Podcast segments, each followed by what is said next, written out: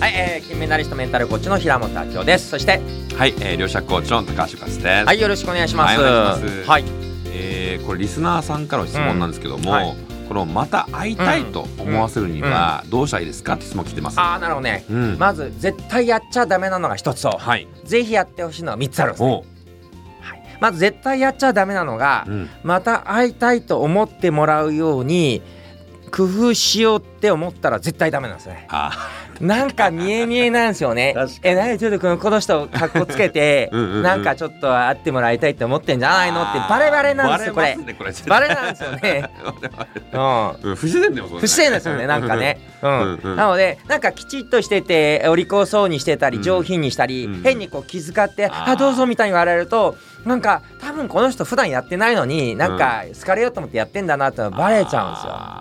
確かに確かに。うんうんうんうん。でこれがやっちゃダメ。はい。でやってほしいのは3つ。うん。まず1つ目は類似性ですね。類似性。類似性何かと、うんうん。えなんか価値観近いじゃんとか、うんえ私もそんなに思ってたとか、うんうん例えば相手があ例えば野菜が好きですって言ったら、あそうなんですよ私も野菜ソムリエ取ってとか、うんうんうんうん。自分アロマやってるあ、ね、私もこんな時アロマ使うんですみたいに、まあ、例えばね海外旅行好きでしたら、うん。私もカリフォルニア行ってきてこんな風に好きですみたいに、うん。相手が出してくる発言の中で、はい。相手と共感するとか、うん。相手がその先に言いそうなことで、うん。自分も好きなことを言うと、うん。え私と好み一緒じゃんって思うこれ類似性がまず一つ類似性もう両者と共鳴ですうんね。共鳴ですね。うんそうですよねですよね。で類似性ばっかりだったらうん別にこの人と会わなくても身近な友達で十分いるんで、うんえこれで面白いと思わないので会いたいと思わないんですね。うんうん2番目が大事はい。これは何かと意外性意外性。えそんなのあるのとか、うんそんなの面白いとか、うん私の知らない世界を見せてあげたいんですよ。ああ。うんうんうんえっ、と例えば、えー野菜が好きなんだけどって話をしながら焼肉こんなうまい店があるんですでもいいし、うんうんなんか全然経験したことないえここは思いっきり自分の個性を出して、うん。えー超オタク性を出してほしいんですね。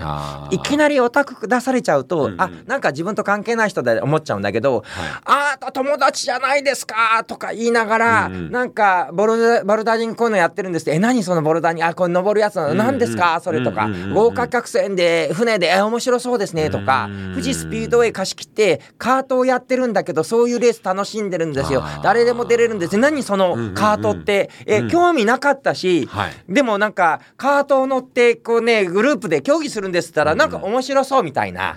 これが意外性とかうん。双方性。うん。自分にないものを持ってるってやっぱ思ってもらわないとうん。また会いたいと思わなうい。ん。なるほど。うん。そして3つ目が何よりも重要なのが楽しそうかどうかなんですよね。一緒にいるだけでなんかわかんないけど楽しいや。思ってもらえるとなんかちょっと落ち込んだ時会いたいなもそうだしうん。あの人と会うとまた会いたい。なぜなら面白いから楽しいからうん。いい気分になるからっていうのがあるんですね。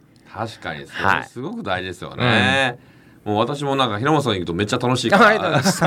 また会いたいって思いますし 平本さんどうですか私私また会いたいですか？また会いたいます。まあだからこうやってヒマラヤでね。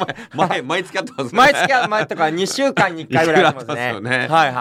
はい。やっぱそれすごい大事ですよね。すねまあ楽しいってすごい大事かなと。うんやっぱ価値観がまずそもそも合わないとダメなんだけど、うんこの人確かに自分にないもの持ってるから、うんえ面白いもっと聞きたい、うんもっと知りたいみたいな感じで、えー、愛だいし。うん、そうなんですよね、うんだからこの金吾流神社の話前にしましたけどね、えーその金吾流神社宮司さんの名前が、うん。うん。なんと水口なん。ですよ水がつくと。で先ほどその金金あのうん。金吾流神社の水をですね、うん。実は金を使って純金を使ってやろうと思ってます、うん。で金を、えっと、うん骨壺にすると実は想像がかかんないって話を教えてくれたのはがあ。川松さんです。なるほど。川松と水口さんをつなぐ高橋ということでまあみんなこの3人ともですね慶応ボーイズなんですけどおおすごいね。みんな慶応出身なんです。で、私この3人はですね、はい。ウォーターボーイズとき。